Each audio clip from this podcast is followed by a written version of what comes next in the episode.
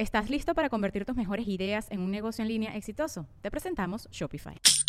Tal vez no lo sabías, pero nuestro podcast More Than Mamis es un negocio. Y lo comenzamos, por supuesto, para desahogarnos y hablar sobre la maternidad, no para convertirnos en expertas de ventas y del e-commerce. Así que sí, necesitábamos ayuda para vender nuestro merch y poner en marcha nuestra tienda. Por eso estamos tan contentas de usar Shopify. Regístrate con tan solo un dólar por mes en shopify.com barra sonoro, todo en minúsculas. Ve a shopify.com barra sonoro para llevar tu negocio al siguiente nivel. Shopify.com barra sonoro. Para el episodio de hoy contamos con la valiosa presencia de Maite Delgado. Y si usted es una de esas personas que piensan, ajá, invitaron a Maite para tener más views, pues está en lo correcto. Correcto. Y si además son ustedes de esas personas que van a comentar, ¡Ya se la viene Fernández! sepan que los vemos así. Así que recuerde, antes de comentar, puede ser un Winston con bigote. Yeah. ¡Comenzamos! ¡Ella, Marí! Él es Alex Goncalves. ¿Y de qué nos reiremos el día de hoy?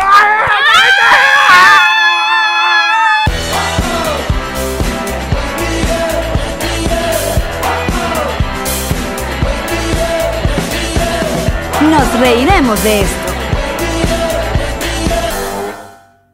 Este episodio es presentado por Diplomático, Whiplash Agency, DNG Boutique Envíos Pack Forward. y Lambenges Realtor. Bienvenidos a un nuevo episodio de Nos Reiremos. Este es tu podcast alcohólico de confianza y como siempre brinda con Ron Diplomático. Redescubre el ron. Descubre Diplomático. Hoy un programa muy especial. Pero antes de, el- de la invitada, que todos saben y todos están esperando, es el momento de nosotros darnos bomba. Bomba, bomba, me gusta la melonga. Pero Queremos antes. ver al tío. Allen bailando la conga. La mano en la cabeza, la otra en la cintura. Se da la media vuelta y menea la colita. Si no hay más bomba que eso. Antes de comenzar, les recuerdo que nos pueden visitar en nuestra página, que es nosreiremosdeesto.com. Y en nuestro Patreon, patreon.com slash nosreiremosdeesto.com, que son atendidos por sus propios dueños, por supuesto. Sí, por lo general. ambas páginas. Sí, señor. Nuestros patroncitos, por ejemplo, el día de hoy eh, tendrán un bonus maravilloso con nuestra invitada que no se lo pueden perder. A partir de tan solo dos dólares al mes. ¿Qué es lo que cuesta un dos dólares? ¿Dos dólares? Café. ¿Eh? Un café, un café, pero un café sin nada. Exacto. Café Un sencillo. café el- una no es un café fizz, no, No, en Starbucks. no. No, en Starbucks. Eso cuesta más. Usted un café así en una panadería que diga panadería flor de loto. Pero ahí no hay casi. verdad. Entonces, ¿qué, qué tanto con dos dólares? Y toda nuestra página y nuestras redes sociales están a cargo de... Whiplash Agency. Pasen por su página. Además, miren, escuchen bien lo que nos manda a decir Whiplash. Por ejemplo, detalles de nuestro Instagram. Ahí combinan la promoción con humor, una estética limpia, todo se ve bonito a pesar de la mezcla tan amplia y la cantidad de contenido. Mostrar- Déjame, déjame traducir eso a idioma, eh, nos reiremos de esto. Ok. Todo se ve bonito a pesar de esta mamarrachada. Muy bien. Ellos acomodan el desorden. Por ejemplo, muestran un post cool, un favorito del Instagram y preferiblemente un meme, lo comentan. Ahí, ¿sabes? Tú, Sa, tú, sa, sa, tú. sa, sa, sa, Emoción, juventud. Alegría, humor, comedia. Gracias a Whiplash. Whiplash Agency. También este programa que a veces se nos olvida recordar que tiene un asistente de producción, que es Sergio Spears. Que lo queremos y lo extrañamos. Sí, ¿verdad? Ujú. ¡Epa! Y hoy que estamos grabando este episodio, cumpleaños también Dani Fernández. Así es que nuestro productor social... Happy Dan- birthday A ver. to you. A lo Marilyn Monroe. Happy Vamos a dar todo este tiempo para que la gente comente. El you. parece en el minuto. Lo borro, lo borro. Happy, déjalos. Lo borro todo, eso, todo ese comentario que dice Maite empieza en el minuto 80. No. Dani. Fernández. ¿Cuáles son tus expectativas? De este episodio. Son Maite súper altas, nosotros súper bajos. Mediocre.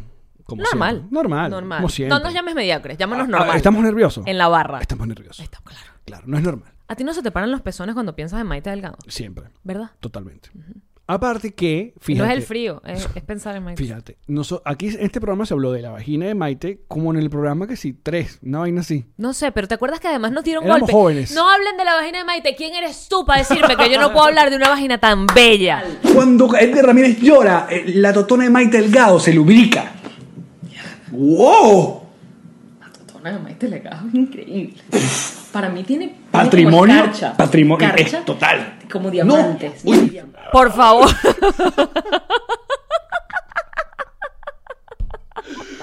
Pero lo mejor que toda esta parte la estamos grabando post Obvio, entrevista. o sea, ya bueno. sabemos qué pasó.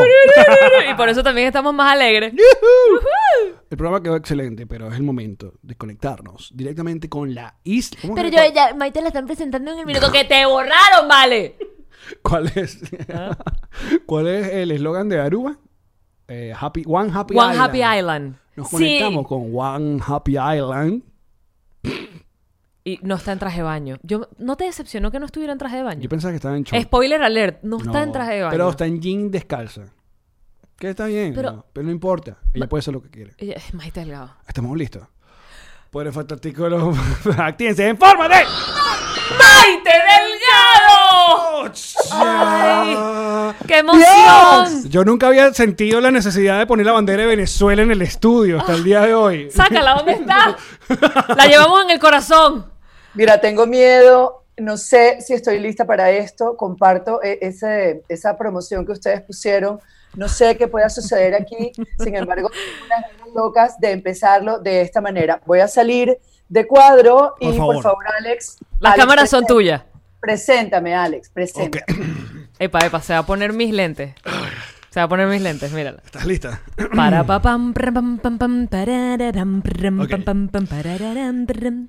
Y le damos la bienvenida a la animadora número uno de Venezuela y Latinoamérica. Con ustedes, Maite Delgado. Panam, panam. Tum, pam, pam, pam, pam. ¡Cónchale, Yamari! Me tenías, que, me tenías que adelantar la sorpresa, chica. Cuando yo he sido la que te ha suministrado a ti los lentes más bellos que tú has tenido en la vida y ahora eres tú quien me manda estas bellezas. Mira qué tal. No puedo parar, no puedo parar, Maite. Mira, Salud. salud, salud, Salud. Maite, salud, te queremos, gracias. Gracias por estar aquí con nosotros hoy, vale. Yo brindo con agua porque yo soy así, mi amor. Rompe grupo. No, de verdad, no puede ser, mira. Ey, ey, ey, a- Maite no lo hemos golpeado. Está Sí. bien, Maite. Está bien, está bien. Tú haz lo que quieras. Ya, ya leímos la cartilla que nos pusiste en No, Instagram. No, no, ya. Y no, y no le preguntes nada de la vagina, que dijo que no, No, iba a no hablar de la vagina. nada de la vagina, ni digamos grosería. Porque hay una gente que va a venir que yo vine solo por Maite. Marico, ¿cómo no vamos a decir groserías, weón? perdón, Maite, perdón, perdón. Yamari, no empieces. Las groserías me dan dolor de cabeza. El eh, idioma castellano es tan extenso y tan hermoso que no es necesario destruirlo. Ay, Haz no. un esfuerzo. Me- de eso se Solo trata por este podcast. Me siento Maite. como Marimaria, además vestida de lentejuelas y me pican las lentejuelas.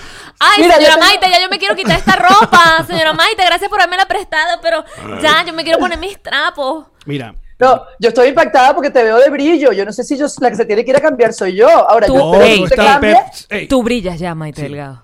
Yo espero que tú te cambies en este programa al menos tres veces. Yo me voy a quedar así. Pero tú, que viniste de brillo, me imagino que tienes preparado dos y tres cambios más. Sí, claro. sí. Ahora, tú podrías hacer, ya que estás viendo el vestido que tiene Jean-Marie, podrías hacer una de esas de, tus ya famo- famosas descripciones de vestidos eh, para comenzar este, este podcast el día de hoy.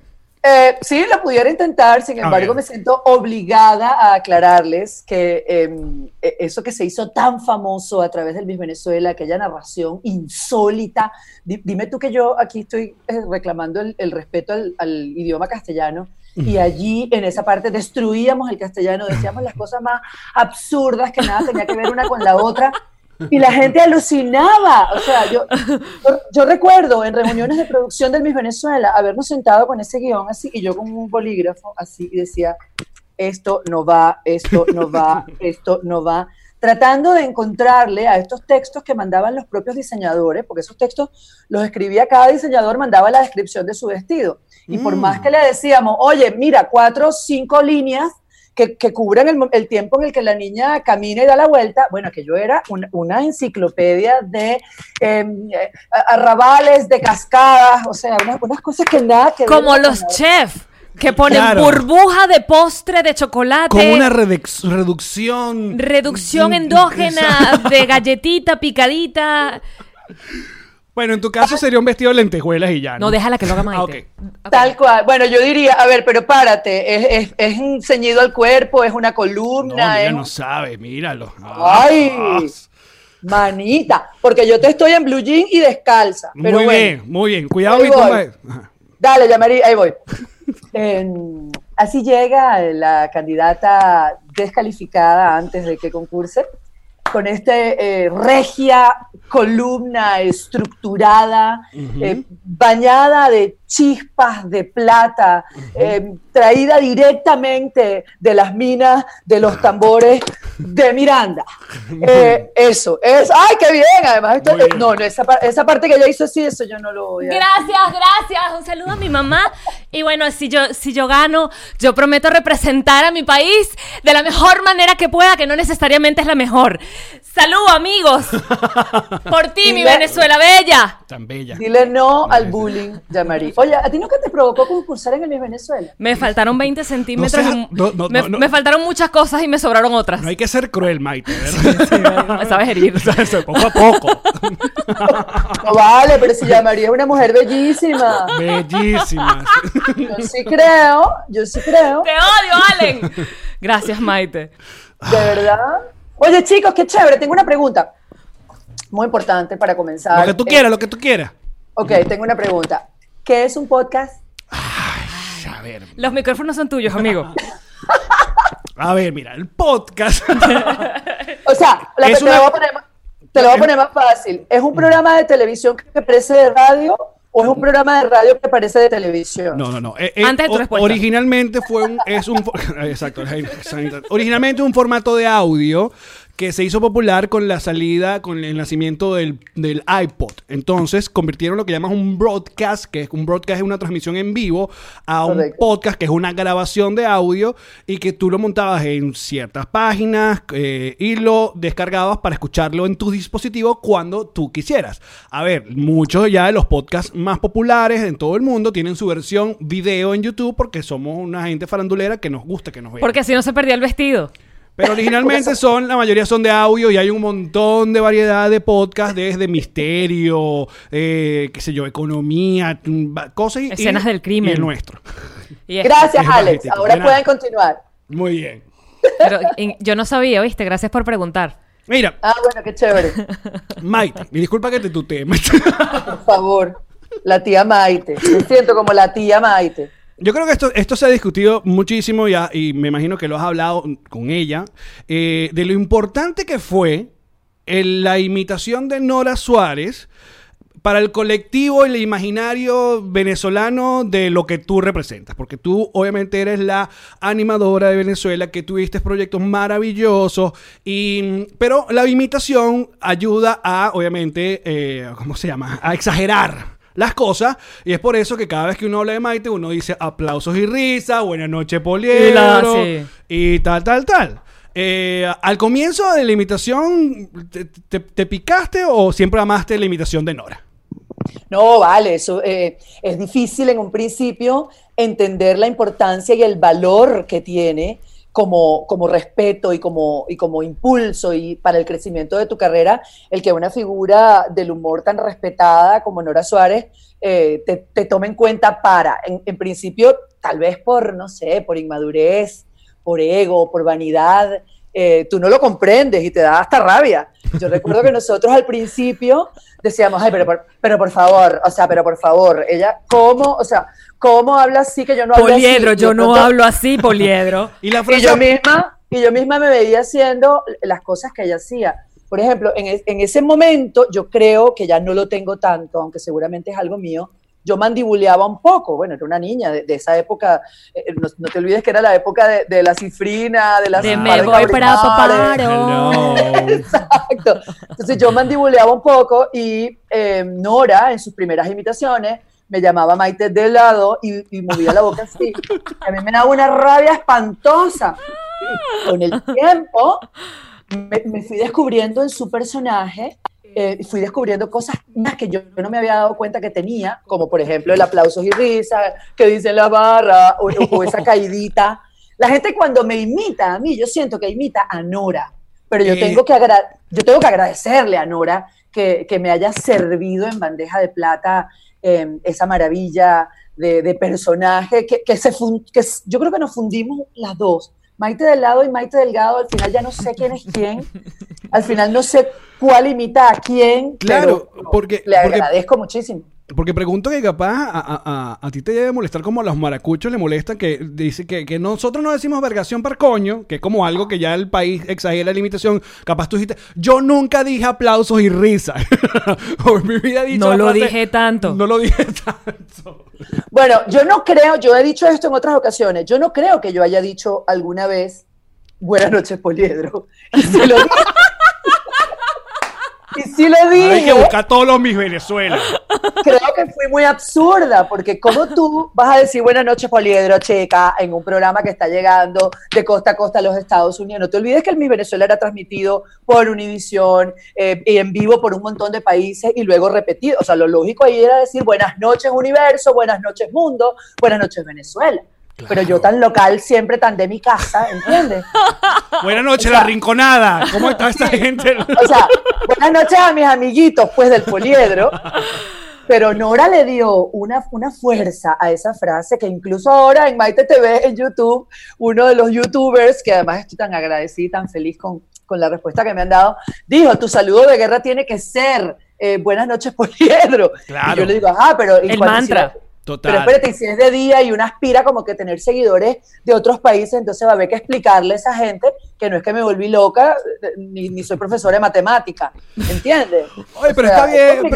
¿Y el Pentágono en dónde me lo dejas, Maite? No, pero está bien porque cu- cuando uno llegaba a Viña, tú saludabas cómo está Viña, cómo Es está verdad, exacto. aunque eso estuviera para todo el mundo. Cosa que Maite Buenas noches, también. Viña. Es Vi- verdad, yo dije, Maite. buenas noches, Viña. Ah, Yo te tengo, yo soy, yo soy maitólogo. Sí, de hecho, de hecho, Maite, yo tenía como ganas de jugar a que tú me cuentes tu carrera eh, ve- y, te- y- y Alex te la vaya. O sea, En- yo voy en orden en- sí, cronológico. Primero hice esto, después hice esto, porque el otro día jugando con Alex con los patroncitos tiene las fechas incluso. O sea, primero hizo esto, justo. Claro, o sea, Maite, a. Maite la conocimos en 1986 en el Miss Venezuela. De ahí también estuvo, participó nuestra Catherine Fulop, que es embajadora de este, de este podcast en. Argentina. Y En que la queremos muchísimo. Ah, pues. Queremos repetir el episodio con, con Catherine. Luego, A la, a la diva venezolana más argentina que existe o a la diva argentina más venezolana que hay. Ah, sí. Exacto. Luego hiciste este, el- tu primer eh, ah, ah, proyecto en Venevisión fue Las Cómplices, que era un morning show, ¿no? ¿Correcto? Ajá. Ahí estuvo, ahí estuviste con Viviana desde el comienzo y Eva Gutiérrez. No, ahí estuve desde el comienzo con Eva Gutiérrez y Carmen María Montiel. Carmen Uy, María no Montiel tenía. venía, venía de hacer el programa anterior que se llamaba Estudio C, que eran ella y Manuel Correa. Eh, como suelen hacerse las cosas en la televisión, no sé si a ti te pasó alguna vez, el viernes les dijeron a Carmen María y a Manuel, chao, el programa no va más, eh, porque el lunes arranca un nuevo programa. Y Manuel dijo, ¿conmigo también? No, yo no sé, yo creo que no votaron, o, o- o Manuel salió, no, no votado, pero Manuel en ese momento salió, pero bueno, en la televisión te sorprenden así, con, con esas cosas así. Y la a radio también. ¡Ah, sí! Ah. Preguntar a llamar. Por teléfono manejando, no vengas mañana. Ah, bueno. Bueno, más, o menos así el viernes le dijeron a Manuel y a Carmen le dijeron, tú sí puedes venir porque tú vas a, a ser parte de lo que arranca el lunes, que va a ser una revista matutina que distingue sus mañanas por Venevisión, y lo vas a hacer con, Car- con Eva Gutiérrez como periodista consagrada para ese momento y una cara nueva. Que La cara- era Maite de Ay, lado. Con tanta laca y hombreras. Qué buen momento para vestir. y ya se Oye. llamaban las cómplices.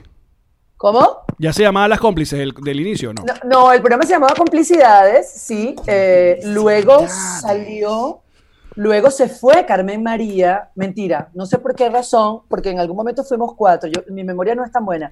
Estaba Carmen María, estaba Eva, estaba yo y entra Viviana al año siguiente, porque Viviana concursó en el 87, al año siguiente. Y a lo mejor ya estaba claro que o Eva o Carmen, una de las dos salía, no me acuerdo. Y entonces entró Viviana, fuimos cuatro por un tiempo. Y luego eh, nos quedamos Viviana, Maite y Carmen María. Salió, salió Eva, creo recordar. Ok. Y después Ajá. salió Carmen, llegó Raquel y así. Ya va, que Yamari me está notando que quieres Es preguntar que está algo. golpeando el, el- y me tiene nerviosa el sonido que, del, del micrófono de Maite. Pero ella nos va a mandar otra señal después. ¿Sí? también. Sí. Ah, ¿Yo?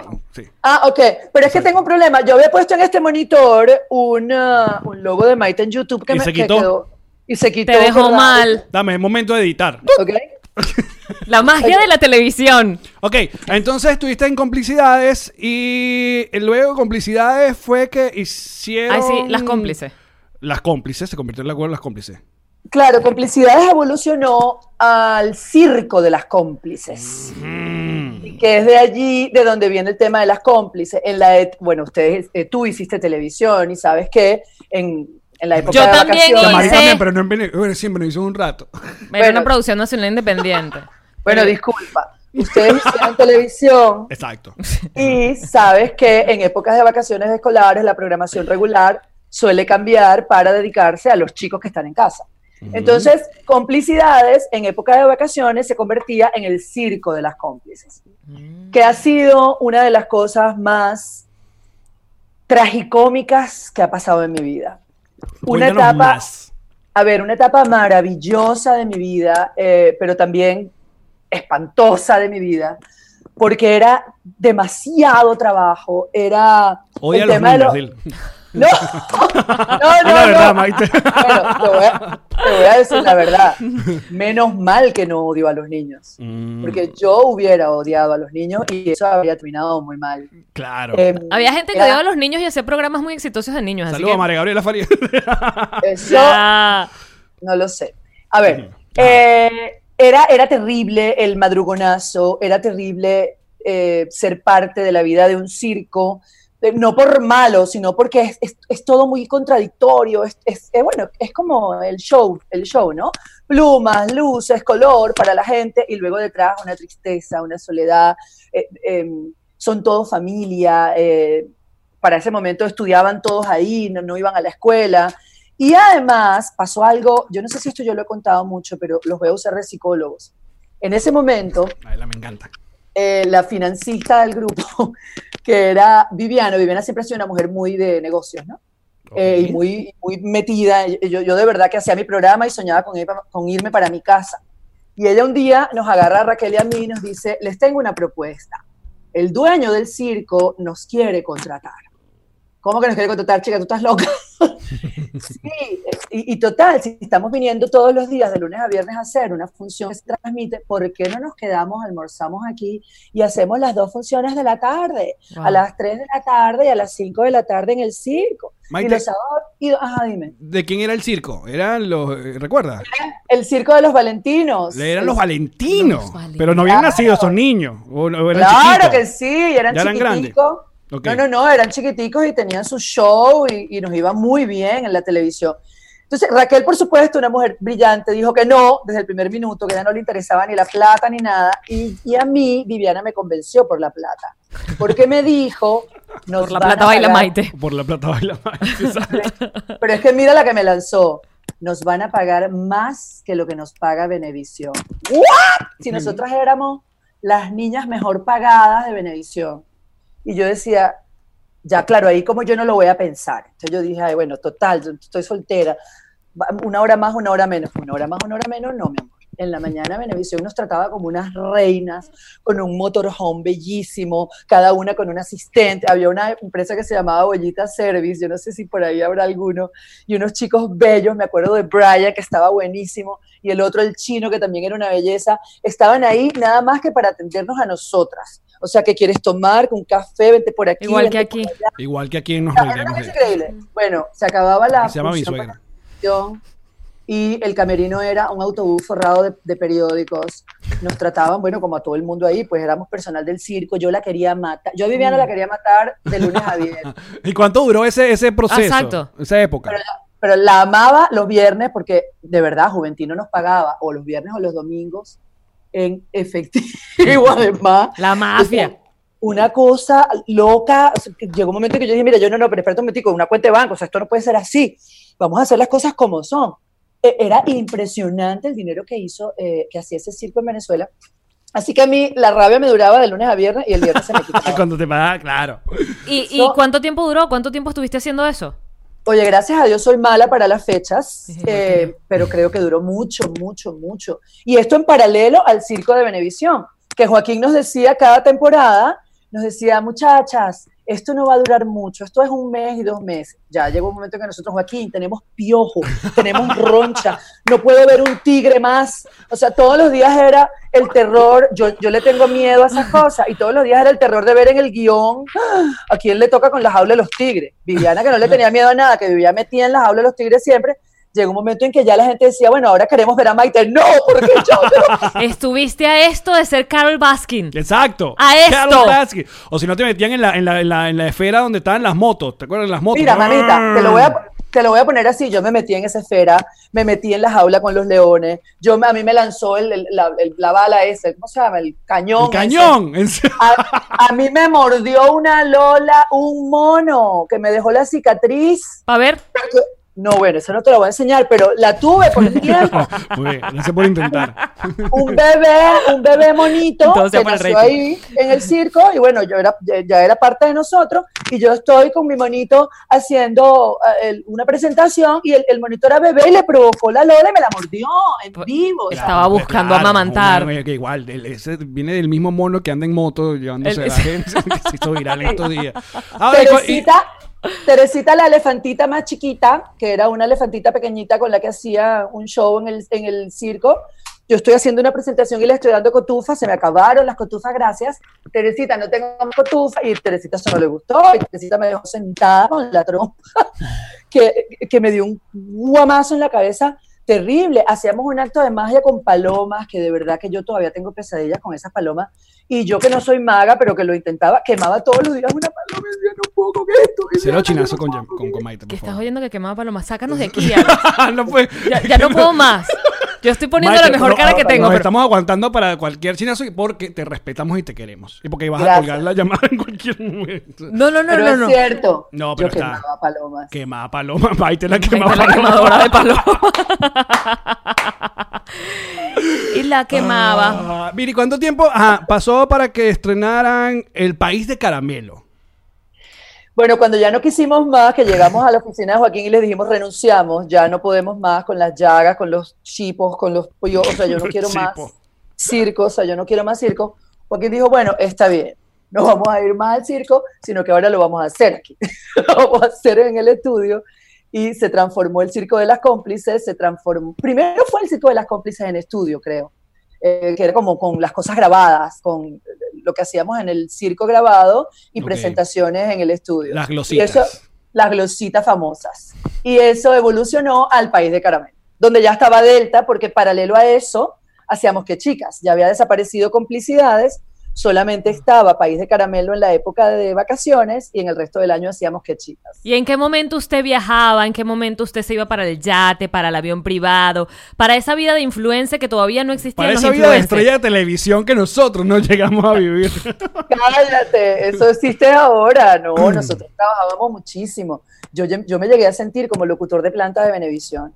Eh, a mí perfectamente el señor Cisneros me podía dar la llave porque yo llegaba a ese canal y no había salido el sol y me iba de ese canal y era de noche. Wow. Y esto era de lunes a lunes, porque además, que es una bonita eh, historia para contar, uno se hizo a punta de trabajo.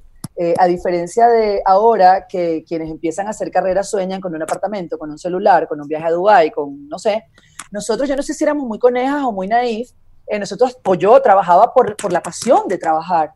Eh, yo creo que... Sí, era muy eh, coneja. muy coneja, exacto. Yo creo que yo hubiera trabajado incluso gratis, menos mal que nunca lo supieron, o, o tal vez el que yo nunca, eh, no fue una motivación para mí, el dinero hizo que a mí me pagaran muy bien desde el primer día, la verdad. Pero No, porque fíjate gratis. que para mí la motivación del dinero tampoco era casi que trabajaba por pasión y trabajaba por pasión porque nunca me pagaron bien. Exacto. to- Toda la Yo carrera fue hice que- por lo menos 15 años de radio gratis. No, ¿qué? Yo no trabajé gratis jamás. Claro.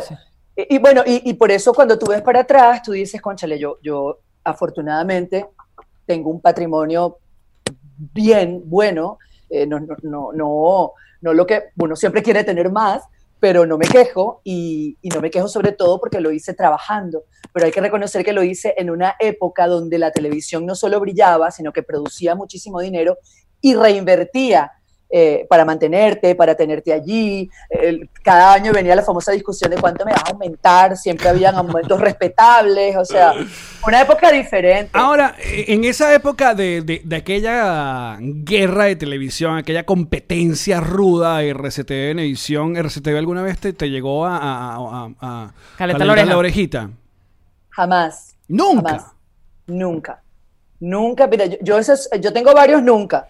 Yo nunca recibí una propuesta indecente, chico. Y eso tampoco es que. tampoco es que me hace sentir a gusto. ¿Cómo mí, es eso? a Ya mí- va, no, no, no. ¿Cómo es eso? O sea, que a ti- nunca tuviste un cuento Me Too. a ti- exacto, a ti nunca te lanzaron a mí- el. A mí me negaron la oportunidad de decidir si yo quería hacer una carrera libre. yo la tuve que hacer porque sí. Ay, qué maravilloso. Qué maravilloso. Fuertes declaraciones. Muy bien. Profesionalmente me siento halagada, pero chico, el, el corazoncito de mujer dirá, pero Dios mío, yo, yo qué aburrida, yo no transmitía ni un mal pensamiento. Pero que con, pero ya va. Con, con todo respeto, Maite. eh, tú siempre fuiste el culo de Benevisión. O sea, fuiste. Con todo respeto, con todo me encantó. respeto. Con todo respeto. O sea, eran usted, y las cómplices eran los culos de Benevisión. Me imagino yo, que. era, yo era la novia de Benevisión. Bueno, Que es diferente. Es verdad. Con la novia no haces lo mismo que con el culo. Y dijimos que no íbamos a decir grosería en este. Sorry, dijimos que no íbamos a decir groserías. Coño, buena madre. Gracias. A ver, pero más allá, usted- entonces quitando lo- el asunto de directivos o de jefes y tal, pero, ajá, y los invitaditos y las estrellitas, Te tienen- los te cantantes, tienen que haber mostrado un pezón. Toda esa gente que fue para Giros TV, toda esa gente fue para Maite, mira que tú Mi qué tal. amor, nosotras Pásame. éramos tan conejas, pero tan conejas, que cuando surge la, la idea de hacer una serie, un sitcom, que además te quiero decir, fuimos eh, pioneros. Yo, yo tenía la idea eh, de, de que nosotros nos habíamos copiado de Friends. Pues no, mi amor. Nosotros nos adelantamos como dos años a Friends. Yo ¿Qué creo que más. Friends? Con eso te digo todo. ¿Qué año? eh, ya va, que chicas puede ser como tipo 89, 90, puede ser. Sí, por ahí el primer episodio de Friends se transmitió en el 94. Y nosotros ¿Viste? fuimos tan conejas, tan conejas, que cuando Joaquín nos propuso, o Edith, yo creo que la idea es de Edith, y Edith se la vende a Joaquín, Joaquín le parece fantástica la idea, dice, bueno, convéncelas a ver si quieren. Una de las primeras cosas que dijimos las tres gafas fue, pero nosotras no nos besamos con nadie. O sea, imagínate tú, O sea, tú en televisión no te has besado con nadie, Maite. asco, ¿no? ¿Cómo que? Me siento sucia. Llamar y beso a Pepeto, tú puedes creer eso. Y no me arrepiento no- ni un minuto. Lo volvería a hacer. Es un muy buen beso, ¿eh? Por favor. Besar a alguien, En el cielo, cuando nos reencontremos, lo voy a besar. Ujú. Con lengua Bueno. esta vez sí. De hecho, no se los voy a contar porque grabamos un programa súper espectacular que yo voy a poner en Maite TV y allí van a saber de qué actor se trata. Un día, eh, porque además que Chicas llegó, llegó a ser tan famoso y, y tenía tan buenos números que los principales actores eh, del canal pasaban por allí. Eh, el, el actor de la novela era el invitado del episodio de esa semana y así. Y un día fue eh, uno, X, que a mí me encantaba. Eduardo Palomo. No voy a decir que, que a mí me encantaba en el, en el programa que vamos a poner en Maite Lo va a TV, decir en su canal de YouTube. Que no va a Ay, dar la- nos está utilizando está como utilizando- plataforma. No importa, no importa, no importa. que, Vayan y me las piernas y yo decía, pero ¿cómo es posible que yo haya sido tan estúpida para poner esta cláusula? ¿Cómo yo voy ahora a decirle a Joaquín, Joaquín, con este sí? Bueno, con la misma que dijiste que no dices que sí. Exacto, mira. Bueno, pero uno era muy gafa, chico. Hay excepciones Era para cumplir la importante para regla. el guion. Yo recuerdo pero- que chicas que ustedes como que le mostraron a toda Venezuela que en Margarita había una nueva montaña rusa en Diverland. Y, y- Tú lo que te acuerdas es que en ese capítulo estuvimos en bikini las tres desde el minuto 1 al minuto 59. No. Oye, Porque así, yo también. Porque yo también me acuerdo, yo decía, pero ya va, un momento, esto no tiene ningún sentido ni ninguna lógica. Estas niñas, ok, yo entiendo que están en la playa, pero ellas están cenando en bikini. A ellas las secuestran en bikini, amarradas las tres en bikini, secuestradas en, en un barco, o sea, una camisita, una cosa. Pero no. Pero el guion no lo permitía. No, el guion era importante. El guion no lo permitía. Había que estar en bikini. Porque estábamos en Margarita. Además estábamos buenísimas, pero como buenas mujeres, porque así somos, uno siempre es insegura y uno nunca se sabe ni bella ni buena. Si yo hubiera sabido la mitad de lo buena que yo estaba, Dios. Pero perdóname, yo creo, y voy a hablar por Venezuela cuando Sí. te digo que estás más buena que nunca. Sí, de verdad. Ay, qué bella. No. No, no, no, no, no, No, no, no. sí, sí, sí, no sí. es un piropito de ay no, para no, sobarte no, la espalda. Discúlpame. Sí. O sea, estás en una isla del Caribe, bronceándote a diariamente mientras haces ejercicios al aire libre, más dura que la pana de Terminator. Bueno, yo- eso me salvó la vida, ¿sabes? Eso me salvó la vida, porque no es fácil ser una mujer de ciudad y estar acostumbrada a trabajar y que de pronto te encierres, te encierres en, en un lugar de 100.000 habitantes, ¿no? No, Mm. no es. Yo amo Aruba, tengo un romance con Aruba de años, tengo casa aquí, de hecho, eh, desde hace muchos años, eh, y venía eh, de verano, pero, pero ese chip de, eh, olvídate que, o sea, yo, el tanque de gasolina me dura un mes. Como estamos ahora todos. La verdad es que no se sale. Bueno, o ¿Y, cómo, sea, ¿Y por qué Aruba, Maite? Esa decisión de, ok, nos toca reinventarnos, nos toca buscar otros horizontes, ¿por qué Aruba? Buscar comodidad, exacto. Buscar luz, Bueno. agua. En realidad, eh, obedece que cuando yo descubrí la libertad, o sea, cuando termina, cuando termino mi contrato con Venevisión, después de, no sé, 25 años, con un horario impresionante, con, eh, no sé, 30 oficinas para pedir dos días de permiso, eh, siendo prácticamente esclava, maravillosa y querida y adorada esclava, pero no eres dueña de tu tiempo. Cuando yo descubrí la libertad, le dije a Alfonso, oye, es tu momento de crecer, de hacer lo que quieras hacer. Cuando estás casado con alguien que tiene una agenda complicada, pues la pareja termina como que yendo a tu ritmo, ¿no? Ujú. Y Alfonso quería lograr cosas y quería expander- eh, crecer la compañía. Y, y Aruba nos parecía estupendo, primero porque para él, distribuidor de eh, bebidas espirituosas y licores, eh, era un mercado maravilloso salir de Venezuela y proyectarte hacia el Caribe, ¿no? Hacia el Caribe y hacia otras islas. Eh, pero para eso teníamos que salir de Venezuela. Podíamos haber ido a Miami, donde Alfonso tiene toda su familia. Pero yo soy muy pegada a mi gente y a mi casa, chico. Yo desde aquí, aquí me siento en Paraguaná, la verdad. Exacto. Tú, te- sí, tú que te, te- tú te asomas y ves ahí a Falcón. Si pegas un grito ¿Dónde? fuerte ahí. Sí. Lo veo, de hecho, cuando, cuando la tarde está despejada, yo veo el Cerro Santana, que está allá en, en Punto Fijo, en, bueno, en Falcón. Eh, y luego que eh, en, mi, en mi inocencia eh, yo podía ir a Venezuela cuando me diera la gana, porque estoy a 35 minutos de vuelo. No contabas con el tema de los aviones, pero tranquila, lo dejaremos para otro episodio. Exacto. No contaba con el tema de la, de la política, que, que te va a perseguir a donde quiera que vayas. Por eso no se puede huir del problema. El problema hay que resolverlo. Claro. Eh, porque entonces tú llegas aquí y dices, bueno, no, no vivo lo malo, pero voy cuando quiero. Eh, y aparte que la gente de uno sigue estando allá, así que Mm. tú sigues viviendo lo malo, bueno, también te afecta. Me cerraron las fronteras, políticamente estos dos gobiernos no se entienden, y bueno, resulta que para yo ir directo a Venezuela, 35 minutos de vuelo y, no sé, 180 dólares un pasaje, ahora tengo que ir, no sé, 6 horas, Panamá, Colombia. Sí, tienes que hacer el tour, el tour bolivariano. Sí. Exacto. Además es muy, es muy loco porque tú vas en el avión y vas viendo Venezuela. Y la vas dejando Panamá. Ajá, y la vas dejando atrás, y entonces de, de vuelta la vuelves a ver, pero por el otro lado. O sea, es una cosa realmente muy loco. Pero no vayamos para el fósforo. Pero por eso Aruba, porque me quedaba. La respuesta es esa, Aruba, porque me quedaba muy cerca de mi casa, de mis afectos, de mis olores, de mis colores, y en mi inocencia yo pensaba que iba a poder ir todos los meses. De hecho, al principio lo hice.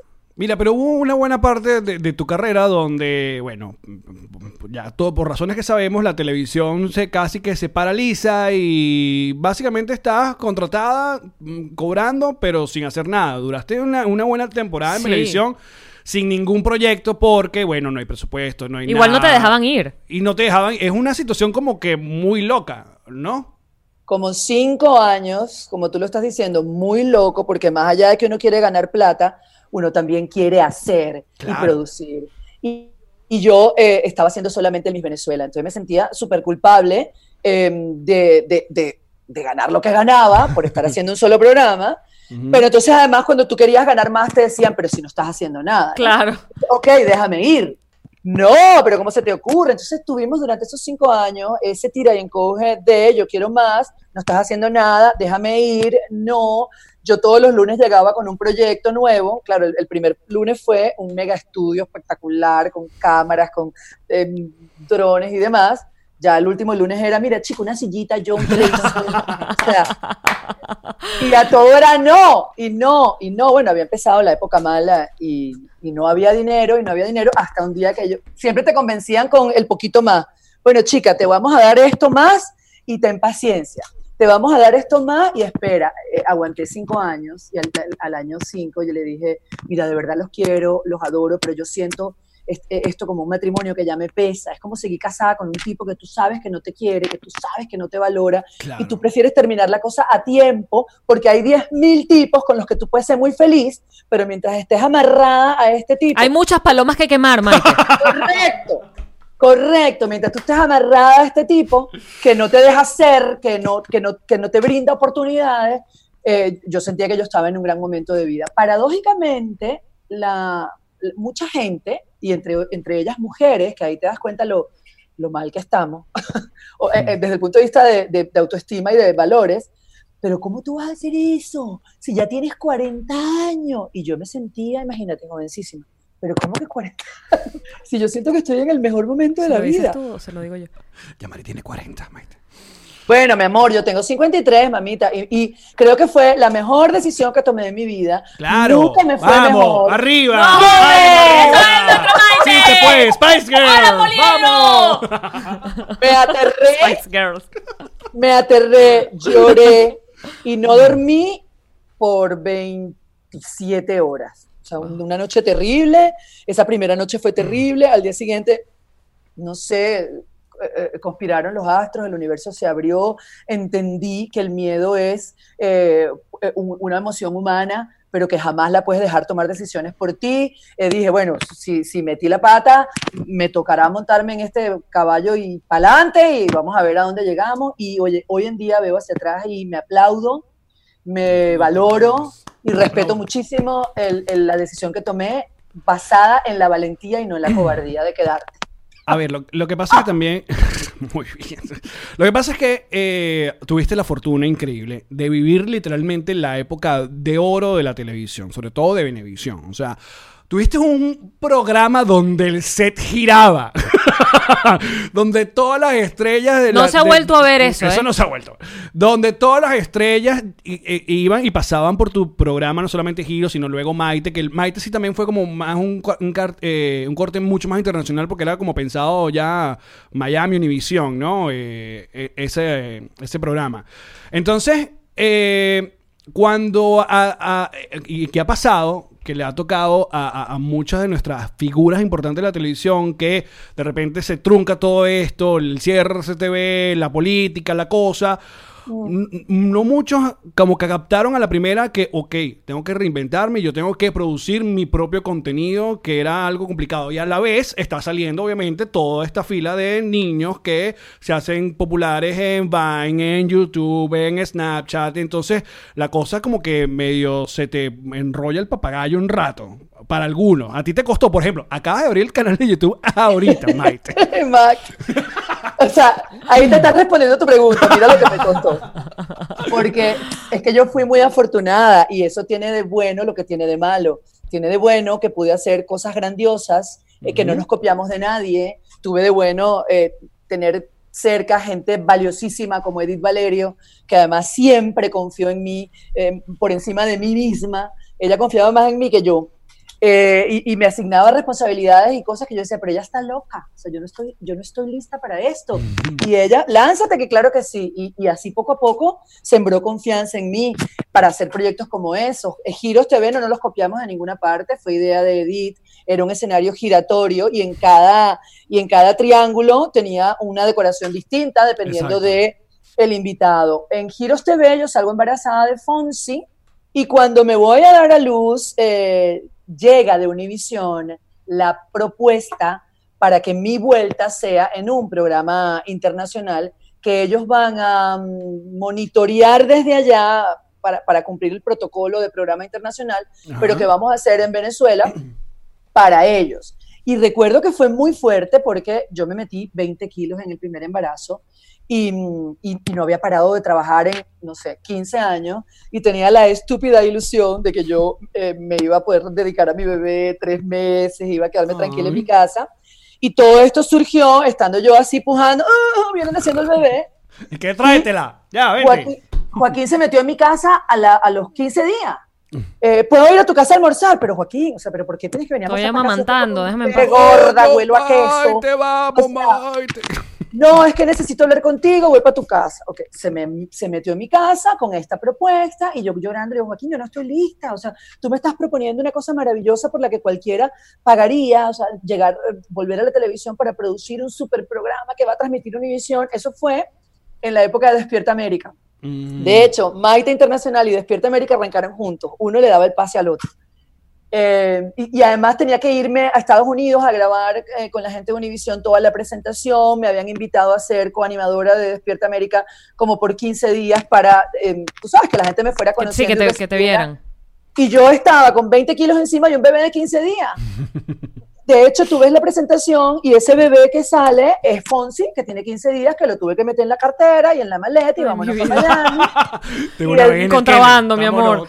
Sí. de una vez. Y el bebé para el que yo era una teta gigante, eh, bueno, entonces era, eh, amamantaba al, al chiquito y grababa un montón de cosas y, y, bueno, y, la verdad es que fue una experiencia linda, fue una experiencia maravillosa. Tercera, anótala ahí. Tercero. Fue una experiencia maravillosa, pero me demuestra que es, esa, esa um, propuesta soñada que tú llevas toda la vida esperando nunca llega en el momento perfecto, porque el momento perfecto no existe. Claro. ¿Estás escuchando? Qué Es así. no, Y mentira. bueno, No, lo que, lo que tú decías, eh, me costó tanto llegar a todo esto de YouTube y todo este desarrollo porque fui una niña muy consentida a pesar de todo. Trabajé mucho y, y bueno, sí, tenía jefes que confiaban tanto en mí que no me daban respiro. Eh, pero fui muy protegida y muy cuidada. Yo tenía maquillador, estilista, eh, una gran productora, con, como con cinco productoras y cada una de esas productoras me producía un día distinto. Eh, te- tenía todo, o sea, tenía todo servido. Yo llegaba y estaba todo escrito y alguien me puso linda y alguien me vistió y de pronto de, de tener ese, e- e- e- ese, ese estilo de trabajo a peínate, maquilla, te viste, te alumbra, te pon la cámara, habla, edítate, Paintrum, por cierto. Esperen, tengan O sea, paciencia. ya va, ya va el Maite. Maite de, de Maite. Maite está calentando la oreja a nuestros patroncitos porque en cualquier momento finalmente se abre también su. Patreon. Ahí van. Ay, qué sé yo, no lo sé. O sea que tú ahorita pero- mismo estás viviendo la, la- el- digamos de alguna manera estás descansando, yendo al ritmo que tú quieres ir, ya después de que básicamente te fuiste de Venezuela. O sea, tú te fuiste y ahí fue como que, para bien o para mal, te tocó, bueno, la famosita palabra esta, reinventarte. Sí, yo odio la, odio la palabra porque creo que es que ay, se ponen canzones con la palabra. Sí. Entonces, cuando, cuando Esa y jóvenes como- emprendedores. Total. No, y, y lo, y lo de emprendedoras y lo de empoderadas, o sea, agar, la Y orgánico. y, ajá, Haz un programa orgánico. Exacto, con crecimiento orgánico. en crecimiento orgánico. Pero se me olvidó que me preguntaste. Eso es nuevo también. A mí también. Eso es de los 50. Eh, ¿Cómo te llevas con Guillermo Dávila? Es la pregunta. Súper. Yo al musiquito lo quiero mucho. No, pero mira, no, No, ya me acordé, ya me acordé. No, yo, eh, yo salí espantada. O sea, yo cuando salí de la televisión y conocí la libertad, eh, descubrí que yo le había perdido la pasión al trabajo. Ya ya el trabajo se había convertido en eso, en un trabajo pesado con el que hay que cumplir, que tal vez no te, no te gusta lo que estabas haciendo. Eso como la malquerida, pues. Y yo salí espantada. Yo pensé que yo más nunca, o sea, yo televisión y la gente con aquel empeño, hermano. O sea, pero cuando vuelves, pero cuando vuelves, pero, o sea, supérenlo, ¿entiendes? Yo todavía estoy joven, no conocía a mis hijos, no sabía que, cómo comían, cómo hablaban, cómo se comportaban, o sea, esos niñitos de milagro los vi. Yo no, yo no, yo no había vivido mi casa, Alfonso es un tipo súper paciente, por favor no se lo digan. Pero es verdad que una vez, de eso me enteré con tiempo después, Alfonso hasta se iba a divorciar de mí, pero yo no, era, yo no lo sabía. ¿Qué? Bueno, ¿Quién te dijo? Me dijo mi hermano en, un- en una reunión hace Ya poco. va, se Maite, da- danos un minuto, Maite, un minuto. que-. Llama, llama. Se iba a divorciar, chama. Al Tú puedes creer, principio. al principio, dice. Ok, ya, ya me llama. ok. Pero yo no sabía, y esto no lo he contado nunca, esto sí es primicia. Venga, para- Muy bien, eso lo queremos. Dame para la promo. Porque hoy en día nos reímos de eso. Pero Ajá. cuando el matrimonio, cuando el matrimonio comenzaba, y, y bueno, yo no tenía vida, o sea, porque es que los que hemos hecho televisión sabemos, ¿verdad, Yamari? Que cuando uno hace televisión uno no tiene vida. Tú di que o sea, sí. eh, eh, el jefe Sí. de uno no es el marido de uno, sino el productor. Y, No, y- pero y terminas viendo más tiempo a la gente con la que trabajas que a tu pareja. Sí. Es verdad. Correcto. Entonces, un año más tarde, mi hermano me dice, qué cómico aquella vez que Alfonso nos llamó. ¿Ah? ¿Que Alfonso los llamó para qué? ¿Qué? ¿Tú no sabes nada? Bueno, pues resulta que Alfonso, en vez de hablar conmigo, él llamó a mi papá, a mis hermanos, Ay, y les amor. notificó que él no podía más. ¿Y cómo? que él sí- ¿Y cómo se aguantó ese secreto? ¿cómo- Esa- no, pero además cómo cambió, o sea, de llamar a toda tu familia para decirle no aguanto más, ah, bueno, aguanto 20 años más. Bueno, no sé, Dios es grande y poderoso, de alguna manera o yo cambiaría o él decidió, no sé, eh, calársela, o sea, en realidad se lo voy a preguntar, no sé, pero, pero eso sucedió y una no se entera porque yo no estaba en mi casa, o sea, yo, yo vivía en Benevisión.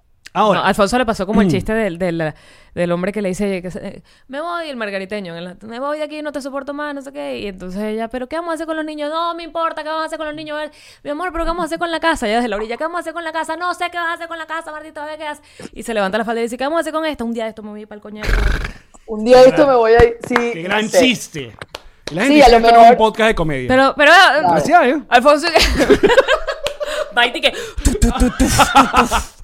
tu, tu, tu, tu, tu. Un Mira. día de esto me voy para el coño de esta casa tú. Maite, aquí ha pasado Caterina, aquí ha pasado Pascualoto, que ha pasado un montón de gente y siempre a nosotros, a nosotros, entre nosotros nos preguntamos, nos gusta conocer ese, ese cómo pasó, ese cómo fue. ¿Y cómo ¿Y cómo fue? fue? Eh, eh, me imagino. ¿Qué lugar se eh, ¿Cuál es tu versión de los hechos, eh, Alfonso y tú? ¿Cómo te echó los perros? ¿Quién le echó los perros? Ay, no, ese cuento es larguísimo, pero yo se Muy lo voy a bien. resumir. El yo se lo voy a resumir en qué. Ajá. Si yo no hubiera actuado, no me lo hubiera atravesado así en la mitad del camino y le hubiera dicho me gustas. Y si yo no te gusto, no pasa nada. Mira, Pero si te gusto, podemos ser felices juntos. Yo no me hubiera casado nunca con ese señor, porque ese señor caído de la mata, mi amor, con una raqueta y una pelota. O sea, Dios mío, Santiago. Como la full up. Exacto. Si no se levanta la falda y le dice, ¿qué vamos a hacer con esta? Sí, sí, sí, sí, fue. Te lo voy a resumir así. Nos vimos en un aeropuerto como cinco años antes de que esto sucediera. Y yo siempre lo cuento, yo me enamoré de él apenas lo vi. Me, me pasó como Candy Candy, así que se le ponía todo rosado. ¿Tú era- quieres? Ah, tú a mí. Anthony. Ajá, A mí me pasó exactamente igual, pero yo no sabía ni que, ni que tenía que ver con Venezuela. Alfonso no nació en Venezuela, Alfonso nació en Washington. Oh Eh, my God. Oh my God. Ah, yeah, tiene su pasaporte. Y Oh my, oh my. God, green card.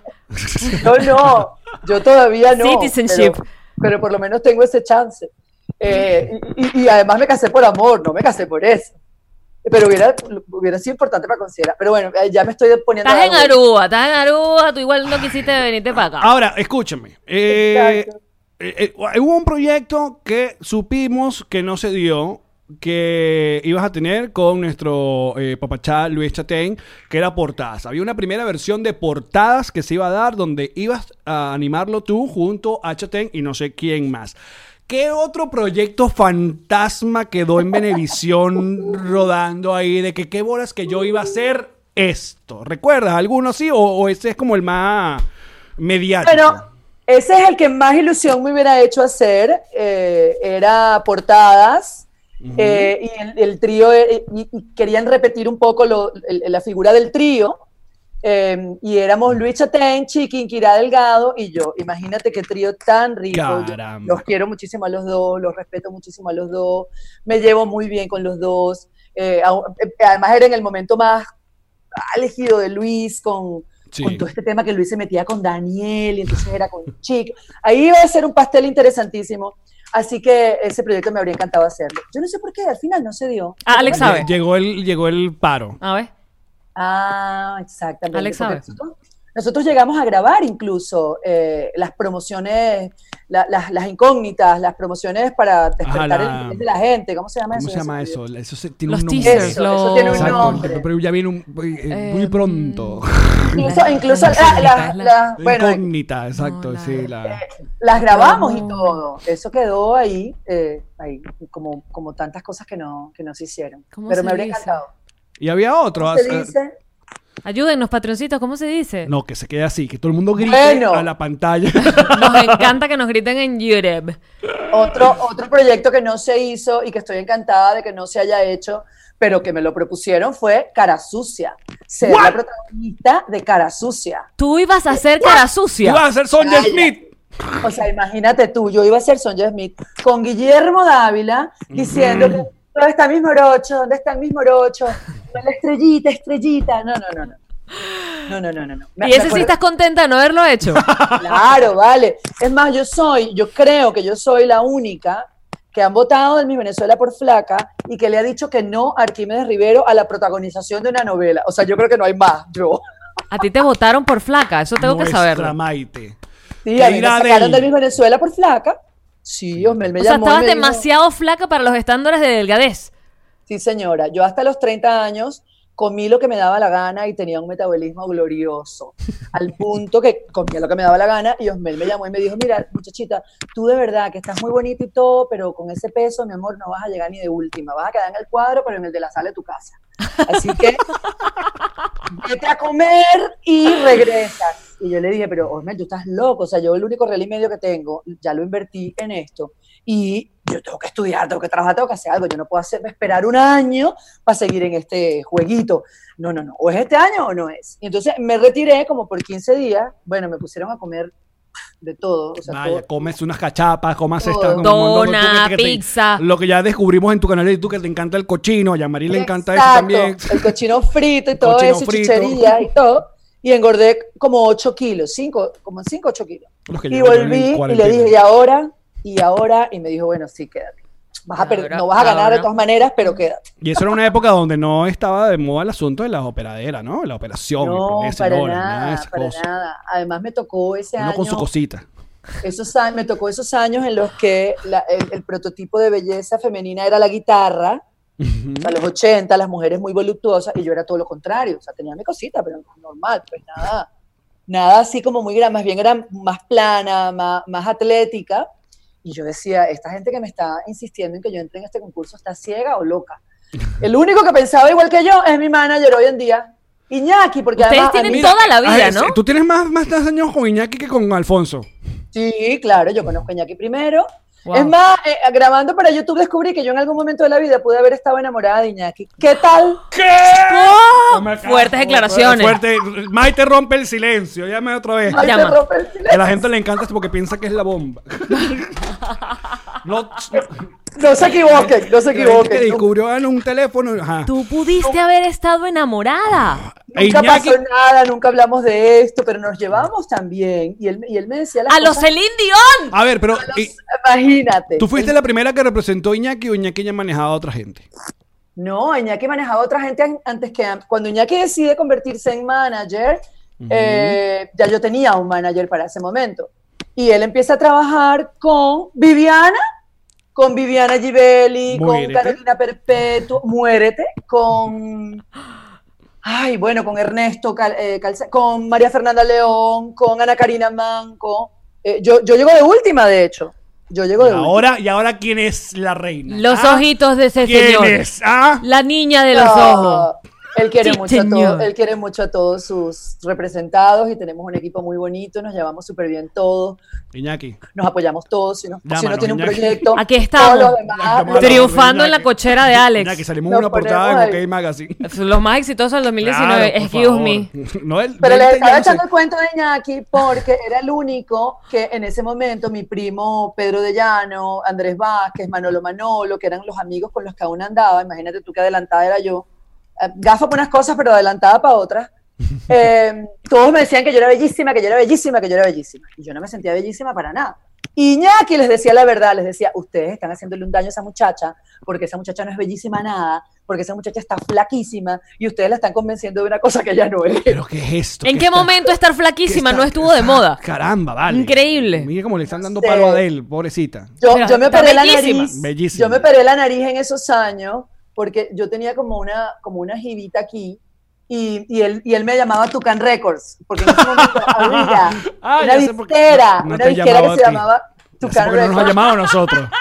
Ya sé por qué Iñaki no nos quiere a nosotros entonces. ¿Qué un asunto con las Pero narices? eso se, re- o sea, eso se, eso se Pero mira, soluciona. Las narices, mira, en Patreon, no jodas. Ah, pues, pero- Bueno, yo le voy a decir una cosa, yo me arrepiento, yo me arrepiento toda la vida de, de haberme operado la nariz. Cállate Eh, la boca, por favor, Maite Delgado, Yo chica, por siento, favor. No yo siento que ahorita, ahorita está más evolucionado y evidentemente no, no se debe sufrir tanto como yo sufrí, pero en esos años eh, era un maltrato espantoso, de hecho me quedó mal, pero mi amor, mal y todo, mi mal no me fue, No, así chica. que... Guapa, Bien, cállate la boca. quesillo, No, no, no, quesillo, quesillo. Toma el quesillo. Mira. O sea, perdónenme los cirujanos, pero mi experiencia fue fatal. La de la nariz, de verdad, esa operación de nariz fue fatal. Ahora, Porque duele, te, te fracturan. Bueno, en Ay, no, aquella época era muy traumática, sí. Ahora lo hacen creo que hasta con láser. Es una cosa como que ya. Ah, bueno, no sé, pero a estas alturas ya no me la voy a arreglar. Pero si la tienes Como bella. Mira, Maite querida, Maite Coromoto querida. Eh, Sí, señor. La vas a despedir. no, Mira cuánto loca. dura esto. Ya va, porque te cansaste. Ya llegamos, llevamos 53 minutos. Vamos, ya vamos para el bono. Pero antes de ir al bonus, donde nuestros patroncitos hicieron preguntas. Tenemos acá una ruleta donde vamos a contestar las preguntas de los patroncitos. Eso va a ser en el bonus. Pero antes, yo te quiero decir una cosa. Pero eso lo voy a hacer por aquí, ¿verdad? Por acá. Sí, te quedas aquí con Ok. nosotros. Ajá, entonces. Eh, Porque tenemos cuando. dos cámaras, mi amor. Que mi es Maite Delgado. Ya no graba con una, graba con dos y si puede con tres. Cuando yo Vamos tengo. HD. Cuando yo tengo la suerte y la fortuna de llegar al concurso de animador Benevisión y enterarme de que tú eras el jurado junto a Wilmer Ramírez y Daniel Somaró, eh, obviamente para, para, para cualquiera, coño, saber que Maite va a ser parte del jurado y que te, la- te iba a poder conocer y decirme cosas, coño, era una emoción muy, muy grande, como pasar el puente por Maracaibo. Sí, sientes una, una cosa tan grande que se te nubla la mente. Exacto. se te nubla la mente. Totalmente. Pero yo nunca voy a olvidar un momento entre comidas de grabación y tal, que una del, del backstage de ahí de Sábado Sensacional. Estábamos conversando, tú estabas sentada y estabas conversando con algunos de nosotros los participantes y dijiste la frase que todo el mundo te dice cuando uno empieza a agarrar cierta notoriedad o fama, que es que sencillo no es ser famoso, sino eh, Mantenerse. mantenerse en el asunto. Y me lo dijiste así, como que, como directo a la cara. Y se fue como que, uf, como que pan. O sea, que, que lo- lo- o sea, que esto no te, no te eh, Deslumbre. deslumbre. Eh, que hayas ganado el concurso y luego 12 corazones y tal, sino, coño, ver la idea de cómo, cómo continuar, sobre todo para, y cómo hacerte una audiencia. Y creo que eso es lo que a mí más me quedó de haberte conocido alguna vez. Bueno, yo también tengo un cuento con verdad. Ya va, que, que me conteste a mí. Ok, dale. Ok, vamos por parte, niñitos. Eh, ¿Te mentí o te dije la verdad? No, dijiste toda la verdad. Te dije la verdad, Es es, un complicado. agobio. Por eso no hay que perder la pasión por el trabajo y por eso no hay que sentir que uno llegó a ninguna parte, porque el día que llegues, entonces, ay, ya yo llegué al techo, entonces, ¿qué más voy a hacer? Ujú. Eh, la ilusión está en el día a día, la ilusión no está en llegar a- al final, la ilusión está en disfrutar el camino y, y no convertir, y, y que no se te convierta en un agobio. A nosotros, para nosotros el, el rating, por ejemplo, es un enemigo. Eh, ¿Por qué? Porque el problema no es ganarlo hoy, el problema es ganarlo siempre. Y muchas veces lo que tiene rating no es lo que a ti te gusta hacer. Eh, para mí eh, era muy complicado manejar el tema del escándalo, por ejemplo, o la polémica. No, es que lo más fácil para tener rating es desnúdate o empátate con este o empátate con el otro. Yo tenía como una ilusión de hacer las cosas distinto. Entonces, como que uno no tiene que dejarse agobiar ni pensar que gané este concurso y ya lo logré todo, porque perdiendo también se gana. Aquí está Estelita, mi amor, que perdió en Claro. Venezuela y mírame. ¿Entiendes? Entonces, es un trabajo donde no puedes perder la pasión y donde lo, rico está en disfrutarlo cada día y mantenerte en, en- en consonancia contigo, con lo que tú quieres. Y si eso es lo que le gusta a la gente, eres un afortunado. Adelante, Yamari. Gracias. Wow. Bueno, ahora vamos a ver cómo me respondes a mí. Ajá. Yo me acuerdo que yo conocí a Maite haciendo estos entrenamientos al aire libre en la cinta, en Palo... ¿Qué es eso? ¿Cómo se llama eso? Las Mercedes. Las Arriba en las Mercedes, con Mercedes. Alejandro palo. Ribalta. Ay, no, ni palos verdes ni los palos verdes que hay. Pero tenía que haber un palo allí, allí no había ningún palo. ¿De dónde sacó el Exacto. palo? Bueno, es que me estoy confundida con otra historia. palo negro, tampoco. Entonces, y yo me acuerdo que ella llega a entrenar allí, es Maite Delgado en chores, ¿ok? Claro, sí. total. Maite Delgado, simpática, hablando con todas, riéndose, echando broma. No, pero si tú estás divina, quédate tranquila, bebé. ¿Y con quién te haces tú las mechas? Me encanta tu pelo, no sé qué. Y Porque tú eras rubia, rubísima. rubísima, rubísima. Y yo recuerdo pensar, Maite Delgado, porque también espérate, y no voy a decir nombres. No, no voy a decir.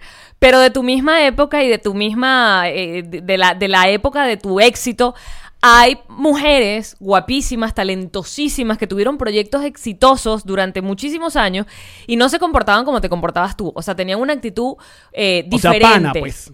No, no, al revés, no eran panas, eran groseras. Eran Por eran- eso, Maite siempre fue pana. eh, no, cuando yo llego y conozco a Maite es como, mira, puede ser bella, exitosa, talentosa, te puede ir bien en la vida y además puede ser así de pana y así de humilde y me quedó, te lo juro, esa sensación de si algún día yo llego a llegar a tener el cuerpo de Maite Delgado, tampoco me voy a volver en una mala persona. Por lo menos no he tenido tu cuerpo, pero lo tengo en plan.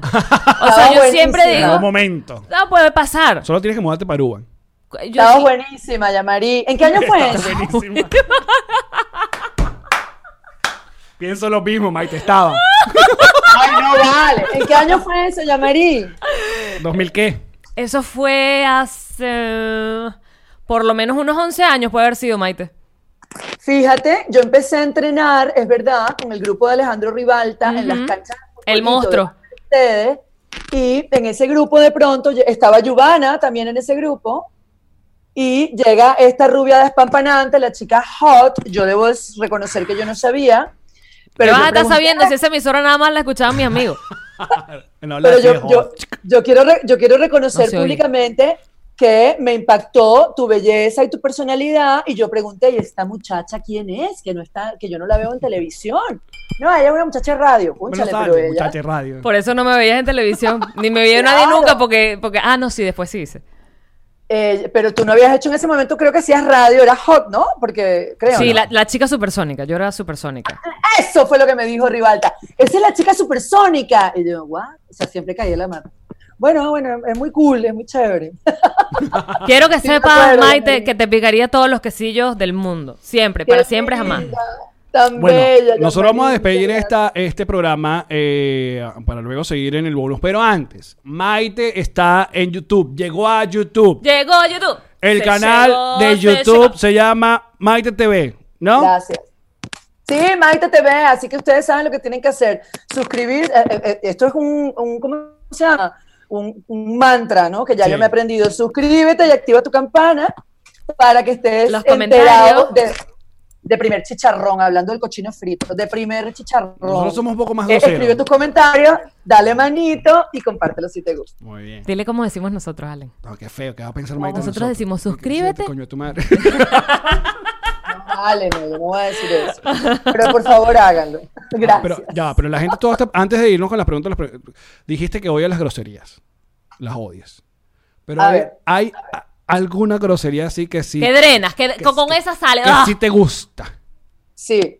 ¿Cuál es? Maritza. Ah. Marisa, ganaste, no es igual. No es igual. Maritza. Mira, no Me es que encanta yo odie la Maritza. Te grosería. vienen, te vienen tocando corneta y Me tú te volteas y sacas la cabeza por la Maritza. ventana y ¿qué grita? ¡Maritza! Ana, Maritza. No, te voy a decir sinceramente, yo no es que odio las groserías, eh, las digo, por supuesto que las digo, soy humana, en mi vida normal, claro que las digo, pero siento, creo, me parece que de alguna forma, aunque yo considero que nosotros no somos ejemplo de nada para nadie, hay quienes nos toman como ejemplo y en mi caso eh, yo creo que yo no debo decirlas. De hecho, em, bueno, eh, claro, soy de la época en la que a ti te ponían un micrófono aquí, mi amor, y la, eh, o sea, la palabra respeto. Ah, Claro. yo soy de la época en la que votaban a la gente de la televisión si se, si se te salía una grosería.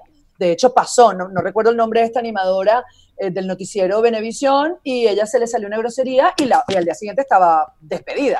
No, me- no me acuerdo quién. Sí, pero no- sí pasaba, pero sí pasaba. Era, era, era fuerte, era un asunto. Claro, entonces ahora que se pueden decir, yo trato, pero es que chica a mí no me sale. Te las eliminaste, claro. Te las eliminaste, te las borraste. Pero está bien, está muy bien. este bloqueo. No todos tienen que ser boca sucia como nosotros y los otros No, y este prefiero, porque prefiero, porque después uno se acostumbra y después no sabes cómo, cómo mantener. No, chama, sí sabe, porque yo estoy haciendo televisión y no se me ha salido a la primera, sí sabe. Bueno. Te pone el switch. Eso es un no talento. Yo aquí me la paso repartiendo bofetones y, y- y amenazando con que voy a lavarles la boca con jabón azul, porque el, Pero no hay jabón Maritza azul. ese, por ejemplo, Está en Aruba.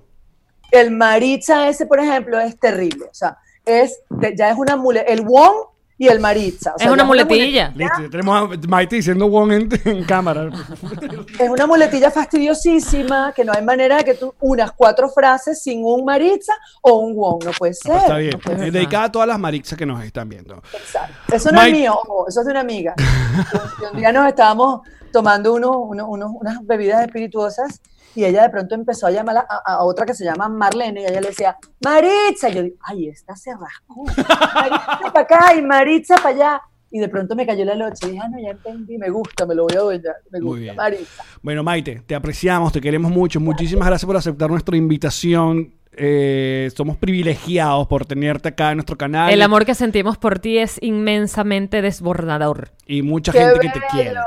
Y Eh, toda la gente que hace, a Rubén, que te hace el lip sync, y a toda la gente, todos los youtubers que te dedican cosas a ti. Increíble. Ah, pues sí, que te has puesto de moda entre todo el En TikTok. TikTok, todo. O sea, eres las voces favoritas de TikTok. Bueno, eso lo recibo con muchísimo amor y con muchísima humildad porque creo que somos generaciones distintas.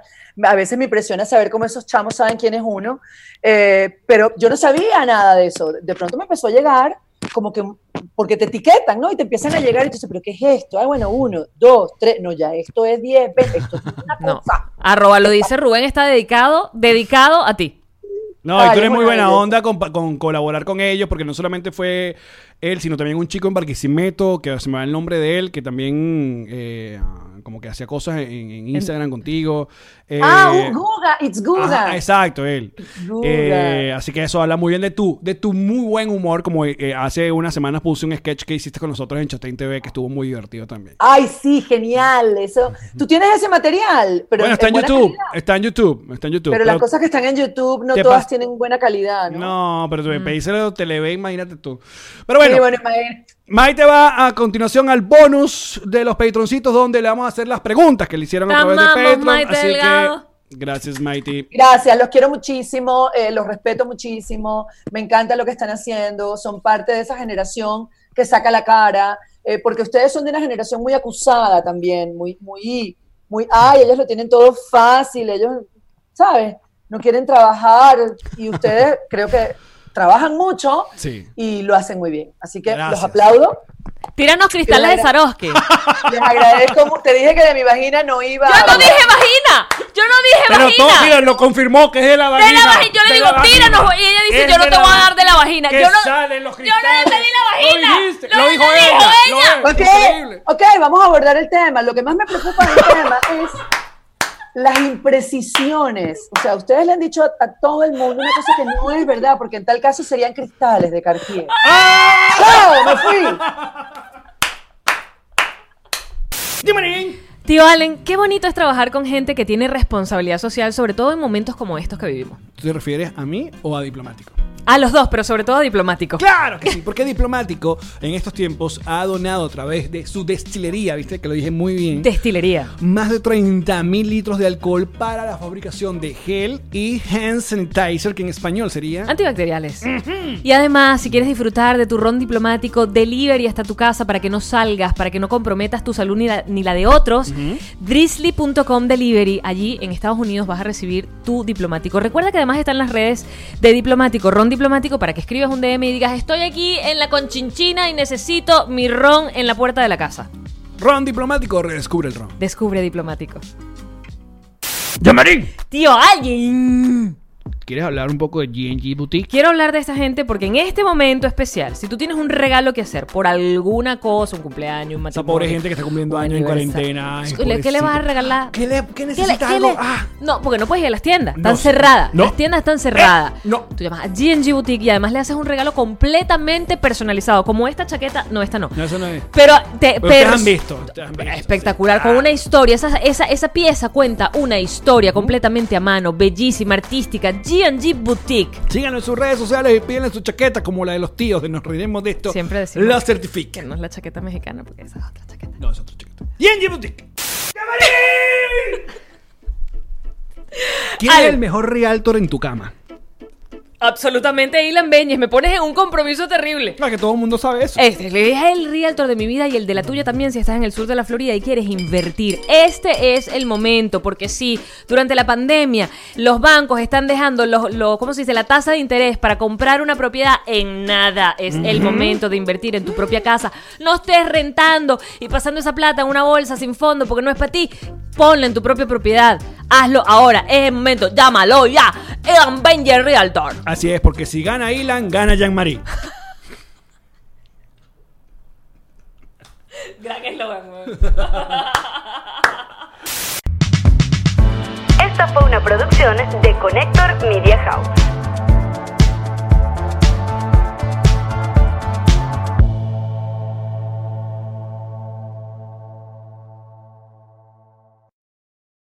What's up, friends, and welcome to IE and Friends, the podcast where we give relationship advice, talk Latino pop culture, and keep you entertained with laughs. Join us for a heart to heart chat about love and life. IE and Friends, the podcast that's like chilling with your best amigos.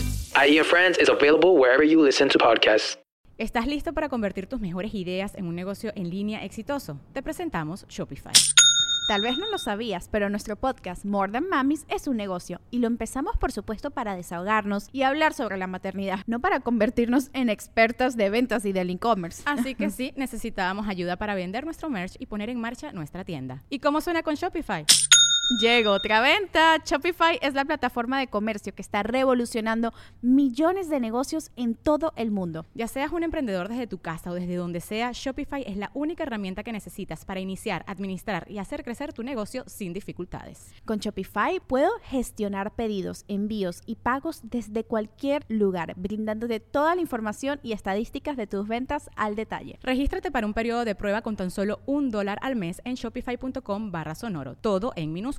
Ve a shopify.com barra sonoro para llevar tu negocio al siguiente nivel. Shopify.com barra sonoro. Hello, it is Ryan, and I was on a flight the other day playing one of my favorite social spin slot games on chumbacasino.com. I looked over the person sitting next to me, and you know what they were doing? They were also playing Chumba Casino. Coincidence? I think not. Everybody's loving having fun with it. Chumba Casino is home to hundreds of casino style games that you can play for free anytime, anywhere even at 30,000 feet. So sign up now at ChumbaCasino.com to claim your free welcome bonus. That's ChumbaCasino.com and live the Chumba life. No purchase necessary. VGW. Void were prohibited by law. See terms and conditions. 18 plus.